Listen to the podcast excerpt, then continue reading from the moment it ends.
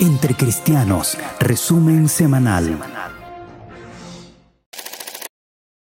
Titulares. Para 2030 los evangélicos serán mayoría en Latinoamérica. Sigue creciendo la persecución a cristianos en el mundo. Operación Niño de la Navidad entregará la caja 200 millones a niña ucraniana. El regalo de Majo y Dan para estas Navidades. Danny Díaz lanza Solo tú eres Dios en vivo junto a Emmanuel Espinosa. Full Life Church y Daniel Calvetti cantan Padre. Actualidad. Para el año 2030, la Iglesia Evangélica será la confesión predominante en Latinoamérica. Esta información se desprende de un informe realizado por la Consultoría Interdisciplinaria en Desarrollo Gallup Actualmente, los evangélicos ya predominan en Centroamérica.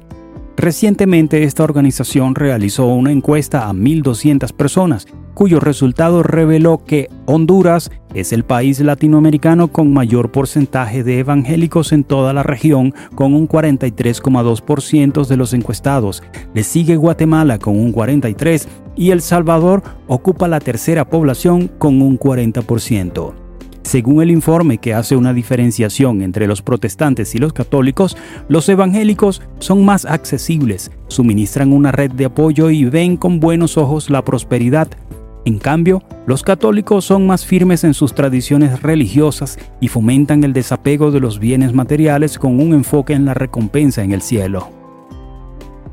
A pesar de estas cifras, el gobierno hondureño sigue reconociendo a la Iglesia Católica como su máximo representante religioso, pero esto puede cambiar en un futuro no muy lejano, puesto que la comunidad evangélica sigue expandiéndose exponencialmente.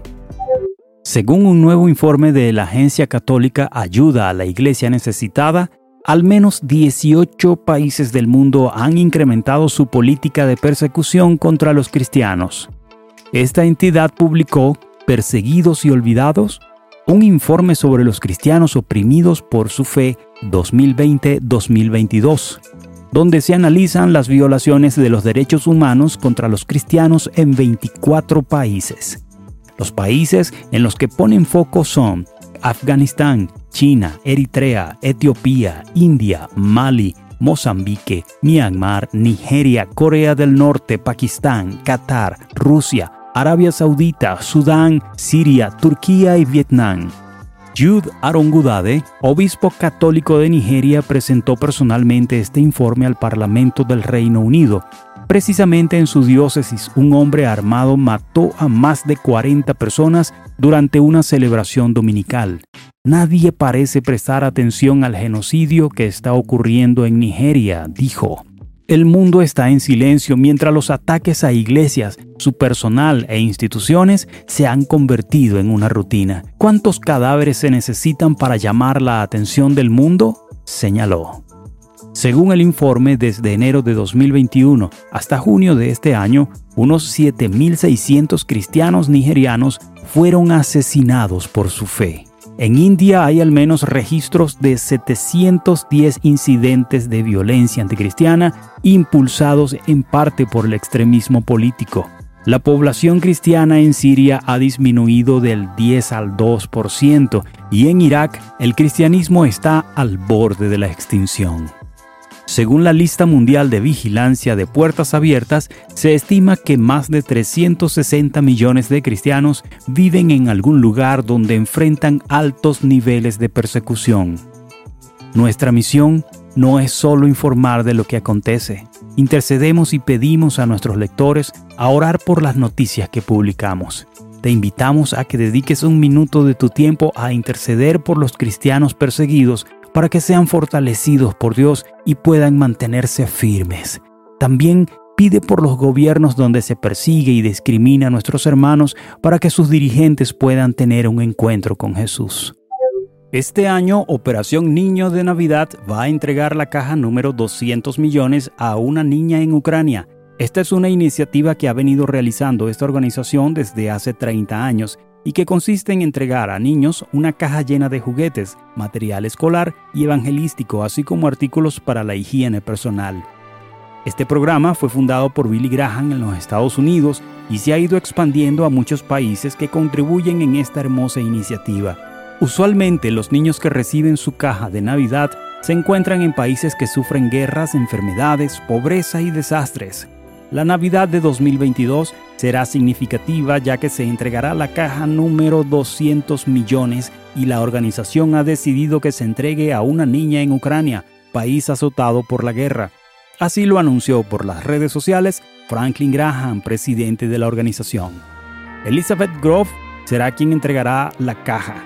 Elizabeth, de 28 años, es ucraniana y vive en Texas. A los 11 años recibió su caja de regalos en un orfanato ubicado al este de Ucrania.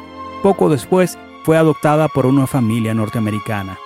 Puede que parezca algo insignificante, pero en realidad es algo poderoso cuando se entrega con un mensaje de amor y esperanza. Esto cambió mi vida, testifica Elizabeth.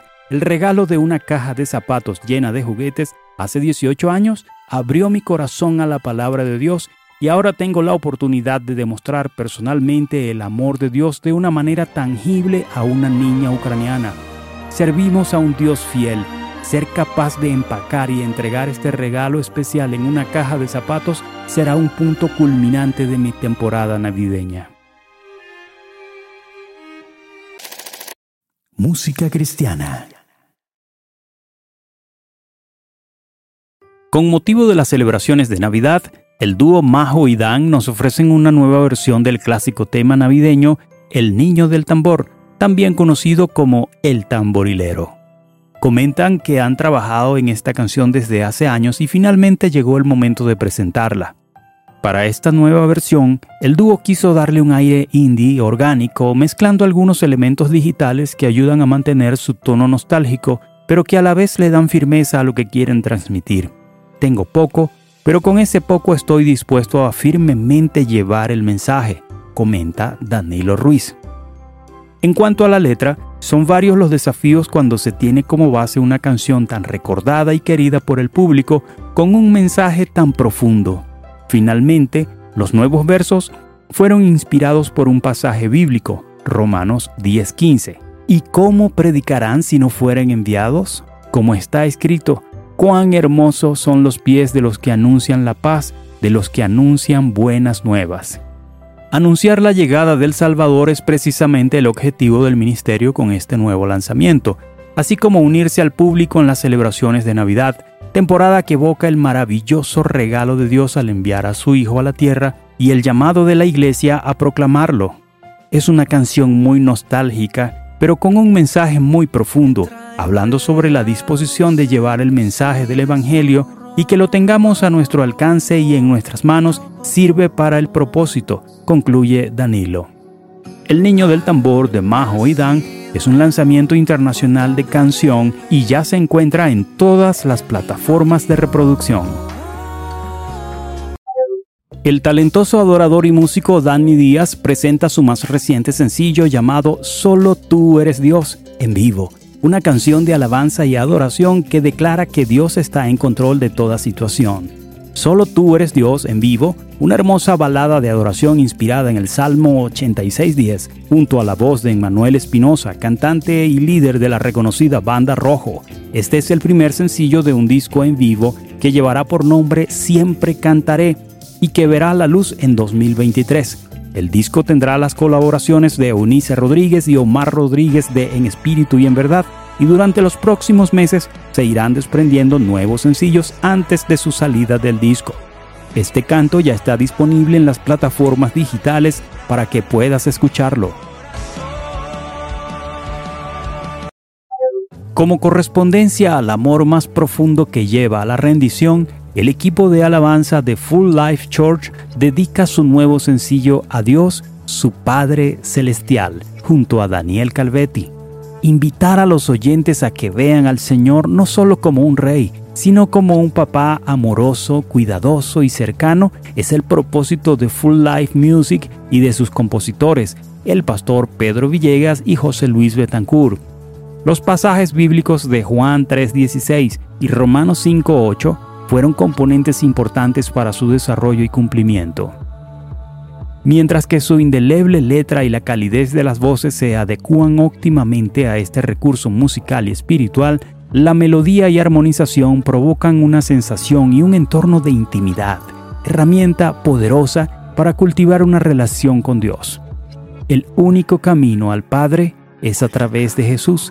Esta canción, además de exaltarlo por ser quien es, también invita a las personas a que verdaderamente puedan sentirse como sus hijos, señalan desde Full Life Church. Esto es todo por ahora. La próxima semana te esperamos en otro de nuestros resúmenes. Puedes visitar nuestra página entrecristianos.com para estar al día en todo lo que acontece en el ámbito cristiano. Que Dios te bendiga. Narraron para ti Astrid Querales de Guerra y Ronald Sifontes.